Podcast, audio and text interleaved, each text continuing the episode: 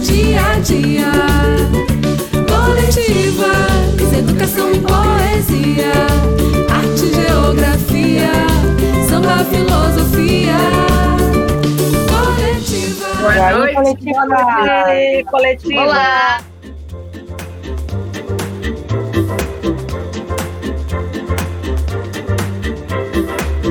o Cristo Redentor, que meu enteado com três anos chamava de Cristo Rebentor, ele era, ele chamava o Cristo Rebentor, Yaya. E Yaya vem dele, né? Ele é que me chamava de Yaya, me chama até hoje. Ele amanheceu iluminado de verde em homenagem ao Dia do Médico.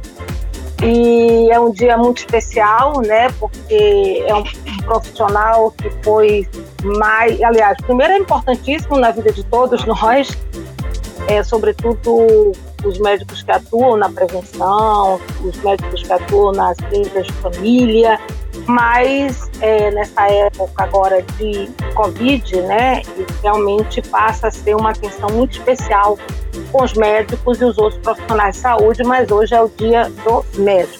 Aí trazendo o dia do médico, dia 18 de outubro. Arroz, médicos, arroz, médicos, parabéns a todas as médicas, né, médicos, médicos, que sacrificaram seus dias, suas famílias, né?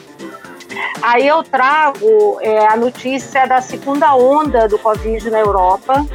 Ah, e, está na Europa daqui a pouquinho, uh, rapidão, vai estar tá aqui também, né? A gente espera que não, mas. Então, a, hoje, é, já foi decretado, não foi hoje, acho que foi essa semana, nesta, nessa semana, foi decretado o toque de recolher em Paris. E é, a Holanda já é, está fazendo lockdown a Espanha e, e Portugal também tiveram, assim, estão voltando a ter que tomar medidas muito restritivas, né? O Rio de Janeiro, ele hoje, assim, é, essas notícias não são, não são legais, assim, para gente, por um lado, que a gente gostaria de estar trazendo, né, notícias melhores, mas é porque nós estamos nas aberturas de tudo no Rio de Janeiro. Né? Então, assim, você está tendo uma segunda onda na Europa e o Rio de Janeiro está abrindo.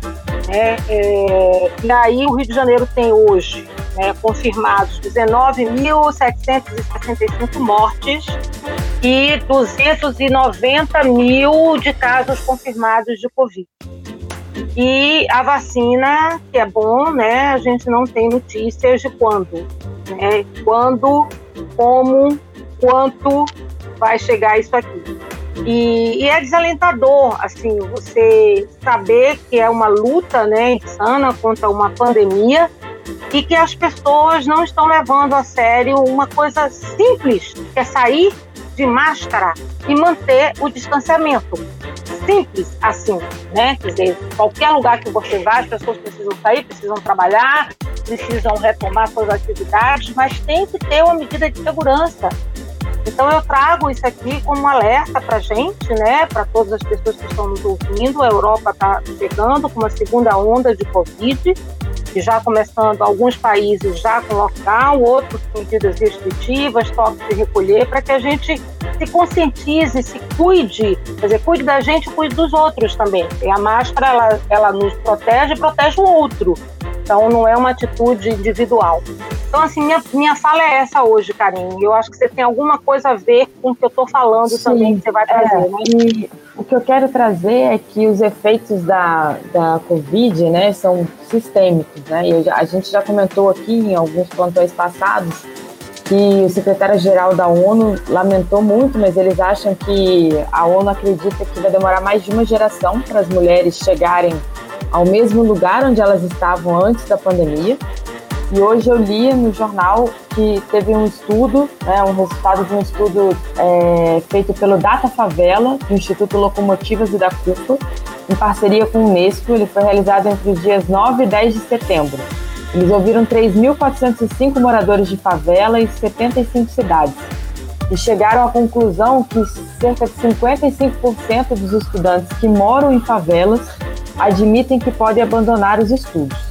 Né? E isso é muito sério, isso é muito triste. A gente já falou aqui algumas vezes sobre a educação nas escolas públicas, a retomada à volta às aulas. Né? De forma alguma nós somos contra a volta às aulas, assim, mas é, tem que ser de acordo com as medidas de saúde e prevenção necessárias, assim, de higiene, né? Tem a questão da, da, do acesso digital, que é difícil, muitos não têm, não tem condição de pagar uma boa internet, não tem computador, não tem equipamento para assistir a aula. Isso causa um desânimo, né? E quando que essa criança vai voltar a estudar? Então pensa assim, quantos alunos estavam ali para terminar o nono ano, né, o ensino fundamental e não vão terminar? Estavam para terminar o ensino médio, não vão terminar. E os efeitos esmagadores da desigualdade social no Brasil vão ficar ainda maiores. Né? É, gente, eu, eu, vou falar um pouquinho, não sei se vocês viram, é, saiu uma notícia que está tendo ataques né, entre os nossos candidatos a prefeitos e muitos desses ataques estão sendo feitos por vídeos, são veiculados por robôs, né, por perfis falsos na, das redes sociais. Então, eu estava lendo uma notícia, é, eles foram fazer uma investigação e verificaram que ainda tem muitos serviços disponíveis na internet e permitem né, você fazer essa compra de seguidores, compra de retweets, compras de reposts. Isso é feito por contas falsas, que são operadas por robôs. Então, assim, é, apesar dos, esforços, né, tanto da justiça eleitoral quanto dessas próprias plataformas digitais para não para coibir né, esse uso, principalmente para fins políticos, a gente vê que isso ainda está ocorrendo, isso ainda está disponível. Então, a gente ficar ligado, a gente, a gente até já falou também de dois filmes super interessantes sobre isso, o dilema das redes e privacidade hackeada, entender como funciona toda essa questão, ainda mais em período de pandemia, que as propagandas vão ficar massivamente pela internet, né? É muito importante a gente ficar atento. A gente também tem nosso papel de denunciar se a gente verificar que tem algum perfil falso fazendo esse tipo de publicação. É... Enfim, é isso é, o impulsionamento das redes sociais ele é permitido pela legislação, né? Mas esse uso automatizado por robôs, isso não é permitido, vai contra tanto as leis das próprias plataformas digitais contra a nossa legislação nessa questão política. Ah, lembrando aqui que a Yaya já trouxe ontem, ó, se não me engano, né, o E-Denúncia, ontem, né, o E-Denúncia. aqui, o E-Denúncia para denunciar qualquer desvio em campanha, qualquer irregularidade, né, em qualquer campanha, de qualquer é, de qualquer jeito. E também, não esquecendo, né, participe do nosso financiamento coletivo. A gente está falando sempre aqui no plantão como é difícil conseguir renovar na política sem apoio, sem dinheiro.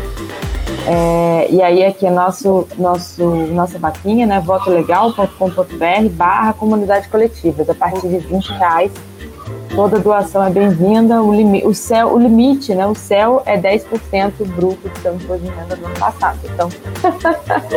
e aí puder... a gente pode lembrar, pegando esse nicho aqui de redes, que você pode ajudar na campanha do Coletivas compartilhando também, né? As nossas Nosso postagens. Instagram. Segue a gente aqui no Instagram, no YouTube, comunidade coletiva jovem, você vai encontrar, vai encontrar essa mulherada. Aí compartilha, comenta. Vamos lá, gente. Gente, vamos pra reunião, né? Reunião agora. Vamos. Coletivas, economia criativa. Coletivas, mobilidade dia a dia.